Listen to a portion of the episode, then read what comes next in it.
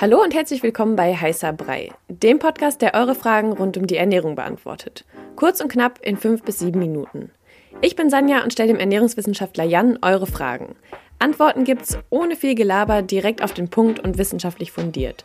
Stellt uns eure Fragen via DM bei Instagram an koro-de. Und jetzt viel Spaß mit der Episode. Erstmal ein frohes neues Jahr an alle und passend zum Jahresanfang haben wir was zum Big January vorbereitet. Und zwar geht es darum, was man wissen muss, wenn man sich jetzt auf eine vegane Ernährung umstellen will. Und genau, dann fangen wir einfach direkt mal mit der ersten Frage an, die ich mir als allererstes gestellt habe. Was ist denn einfacher? Also wenn ich von jetzt auf gleich sage, okay, zum ersten ersten fange ich an, vegan zu werden oder ich mache es Schritt für Schritt. Also ich glaube, bei, bei Ernährungsumstellung ist es leichter, von jetzt auf gleich das zu machen. Es gibt ja Menschen, die den Schritt über vegetarisch machen. Ähm, ich wurde, also ich habe meine Ernährung umgestellt vor ein paar Jahren und hatte dann ähm, das von jetzt auf gleich gemacht und habe aber immer wieder in diesem veganen, in der veganen Szene äh, gehört, dass, dass das viele anders machen. Die machen dann erst vegetarisch und dann äh, vegan. Aber ich glaube, für die gerade für so einen Test ist es besser, irgendwie, man springt mal ins kalte Wasser und guckt. Mhm. Ja, und wahrscheinlich auch, wenn man sich eh vornimmt, das jetzt nur einen Monat zu machen. Genau, dann wäre es irgendwie Quatsch, davor einen Monat noch eine Umgewöhnung zu machen. Also dann finde ich es irgendwie besser oder finde ich es sinnvoller, das von jetzt auf gleich zu machen und einfach mal ausprobieren. Und dann sieht man ja, fehlt mir was, äh, vermisse ich irgendwas nach einem Monat, was fällt mir besonders schwer. Dann kann man ja theoretisch, wenn man nicht für immer vegan sein will, dann auch wieder bestimmte Sachen ja, wieder essen mhm. und mal gucken. Aber ich würde es mal einen Monat einfach klar durchziehen. Mhm. Okay, du hast ja gerade schon davon gesprochen, wenn einem was fehlt. Und dann kommen wir direkt zum Thema Nährstoffe, was ja auch immer sehr kritisch beleuchtet wird. Das um, Lieblingsthema auch, ne? Von, ja. von Kritik, von veganen Kritikern. Auf jeden Fall, auf jeden ja. Fall. Deswegen, ja. genau, wäre meine nächste Frage. Ähm, wie decke ich denn am besten die Nährstoffe, die ich brauche, ab bei einer veganen Ernährung? Gut, also ähm, normalerweise würde ich sagen, man muss, ähm, bevor man sich umstellt, auf vegan einen Bluttest machen, um zu sehen, wie ist der Status und dann gegen Ende des veganen Monats wieder, um zu sehen, wie hat sich der Status verändert. In diesem einen Monat wird sich nicht viel verändern, weil gerade kritische Nährstoffe wie B12 oder Eisen haben einen Speicher im Körper. Es gibt Ferritin und dann B12 wird auch gespeichert und das, da wird sich nicht so viel tun. Deshalb weil man das jetzt wahrscheinlich nicht machen kann und zu spät und so weiter, würde ich sagen, einfach ausgewogen ernähren, auf jeden Fall. Von den Lebensmittelgruppen Hülsenfrüchte, Getreide und Pseudogetreide, Nüsse und Saaten, Früchte und Gemüse. Alles essen, was man gerne mag.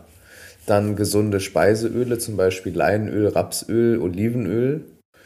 Ähm, und Supplements, uns da insbesondere einfach Vitamin B12 ähm, supplementieren und auch äh, Vitamin D in den Wintermonaten und weil man das über eine vegane Ernährung einfach so gut wie nicht äh, abdecken kann. Also B12 auch nicht. Es gibt da so Leute, die sagen Algen, Algen, Algen. Ich sage da eher Science, Science, Science und die sagt, äh, die Wissenschaft sagt einfach, ja, äh, kann man nicht so gut abdecken, ist nicht ähm, untersucht. Und ähm, die, die äh, Gehalte in Algen schwanken einfach zu sehr. Ähm, wenn man langfristig vegan sich ernährt, sieht das nochmal ein bisschen anders aus. Da könnten wir auch mal eine separate Folge machen. Ich glaube, das sprengt den Rahmen, aber das sind so an sich die Sachen. Also aus diesen Lebensmittelgruppen, die genannt wurden, alles essen, was man mag, abwechslungsreich kochen, ähm, versuchen verschiedene Komponenten zu kombinieren aus diesen Lebensmittelgruppen bei jeder Mahlzeit, so viel es geht. Zum Beispiel drei dieser Komponenten. Ähm, das ist auch schnell gemacht. Irgendwie Getreide wäre Reis dann Hülsenfrüchte, Bohnen mit Gemüse, dann hat man schon eigentlich eine Mahlzeit, eine Soße dazu, dann hat man noch Öle. Also es ist gar nicht so schwer, gerade in diesem einen Monat. Mhm. Jetzt kommt mir gerade noch spontan eine Frage, was mhm. ist denn mit so Ersatzprodukten? Braucht man die oder kann man die auch einfach weglassen? Sind die gut, nicht so gut? Ja, also der Körper braucht die nicht, mhm. Äh, der Kopf vielleicht schon.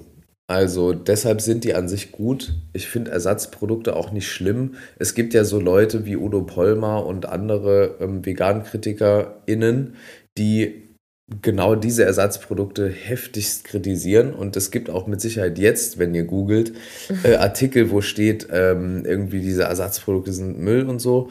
Ähm, ja, es stimmt, da sind ja, Sachen drin, Konservierungsstoffe drin, irgendwie viel Pflanzenfett, oft auch mal billiges Fett. Mhm. Ähm, allerdings ist, wenn man so eine Wurst kauft, ist da halt auch, sind da auch Konservierungsstoffe drin, wie Nitritpökelsalz was auch nicht gesund ist. Mhm. Also es ist nicht so, als wäre dann die vegane ähm, Mortadella-Alternative viel ungesünder als die traditionelle Mortadella. Mhm. Ne, es ist nur so, bei den veganen Produkten steht halt einfach äh, das hinten drauf. Das wird dann mit der Lupe angeguckt von allen Seiten und dann wird darüber diskutiert. Um auf die Frage zurückzukommen, man braucht die Produkte nicht, wenn es einem aber dadurch leichter fällt, umzusteigen, ja, dann schon. Also schadet es auch nicht. Genau. Man sollte halt auf jeden Fall darauf achten, nicht zu viel davon zu essen, würde ich sagen. Mhm.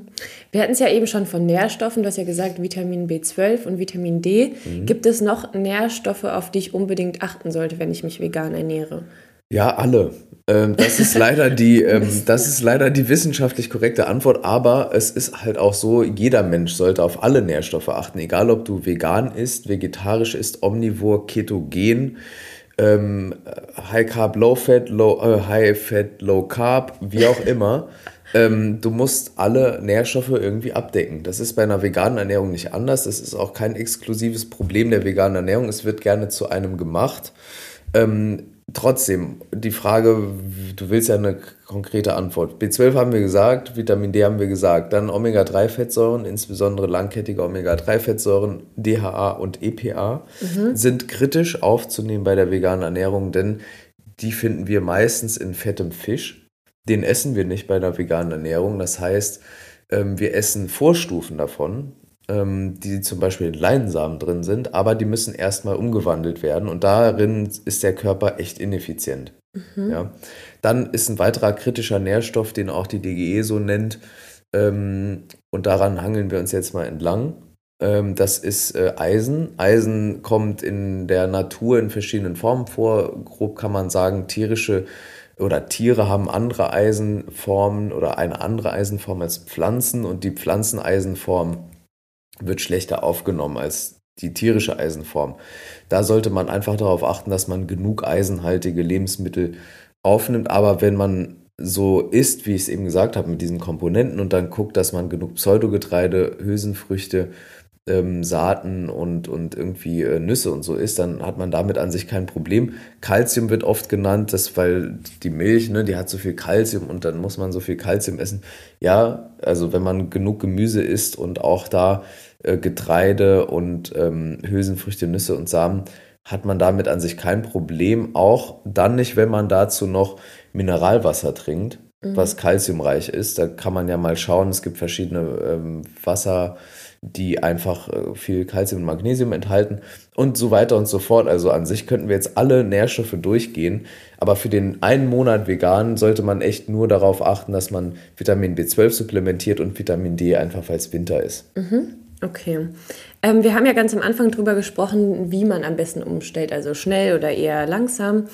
Ähm, was ja viele bei einer We also Umstellung auf vegane Ernährung haben, sind Blähungen. Ja. Vor allem eben durch diese Hülsenfrüchte zum ja. Beispiel. Was mache ich denn, wenn ich jetzt umstelle und auf einmal mega Blähungen habe? Ja, Blähungen sind immer unangenehm und dann denkt man erstmal, oh, das ist ein Zeichen irgendwie, dass ich mich schlecht ernähre. An sich ja. könnte man aber sagen, es ist genau andersrum. Wenn man auf einmal Blähungen bekommt, weil man mehr Gemüse isst, dann heißt das einfach, naja, man hat vorher so wenig Ballaststoffe gegessen, dass man überhaupt nicht furzen konnte. Also so nach dem Motto, ja. Ähm, so einfach ist das. Deshalb da nicht so viel Stress machen.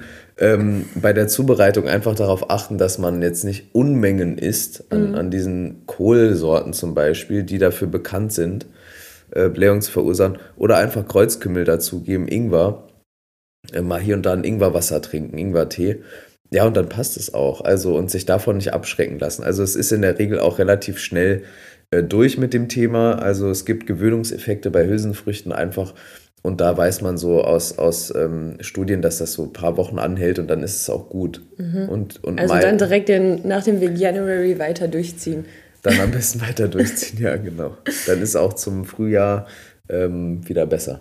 Okay, dann würde ich abschließend nochmal fragen, was sind denn noch so deine Standardtipps Genau, also ich würde sagen, äh, nicht so viel querbeet lesen, ehrlich gesagt. Äh, es gibt viele Meinungen, die sind irgendwie Müll, ganz ehrlich, ähm, und da einfach nicht so von, von den krassen Extremen irgendwie beeinflussen lassen. Es gibt auf der veganen Seite und auf der Gegenseite gibt es krasse Meinungen in den Extremen. Da einfach nicht so darauf hören, lieber wissenschaftlich fundierte Sachen und sich anschauen, wie zum Beispiel die die äh, Bücher auch von Nico Rittenau, die kann man ganz gut lesen für den Umstieg und dann äh, einfach da der, der Wissenschaft vertrauen und auch ähm, sich in Gesprächen jetzt nicht so verunsichern lassen. Wenn jetzt jemand auf einmal sagt, äh, was ist denn mit B12, dann sagst du ja, was ist denn mit deinem B12? Also ne, einfach so Gegenfragen stellen, weil das Interessante ist, sobald man sich vegan ernährt, wird man feststellen, dass ähm, Menschen, die doch sehr viel Fastfood essen, sich auf einmal sehr ähm, Sorgen machen, wie denn die Blut, der Blutstatus äh, ist eigentlich von B12 und so weiter. Also da einfach nicht so, so viel stressen, einfach mal durchziehen, machen, ansonsten nicht so viel sich darauf versteifen. Es gibt dann Menschen, dann wird es zu einer Religion. Mhm. Ähm, das war bei mir anfangs auch so. Ich habe dann versucht, alle zu bekehren in meinem Bekanntenkreis und in meiner Familie.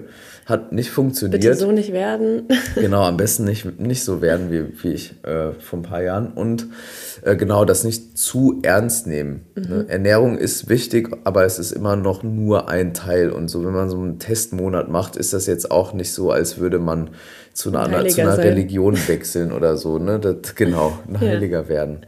Du hast ja gerade auf die Bücher von Nico Rittenau hingewiesen. Und in der Beilage, da haben wir ein Interview mit Ferdinand Beck auch zur veganen Ernährung geführt. Die Beilage ist das Koro-Magazin, was bei jeder Bestellung beiliegt.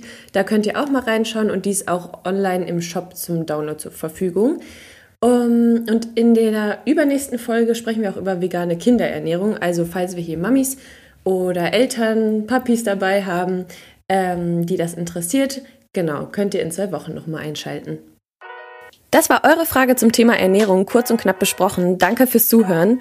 Wenn euch die Episode gefallen hat und ihr mehr davon wollt, abonniert unseren Podcast, um keine Folge mehr zu verpassen. Stellt uns weiterhin eure Fragen und lasst uns gerne eine Rezension bei Apple Podcast da. Wir hören uns beim nächsten Mal hier bei Heißer Brei. Ciao.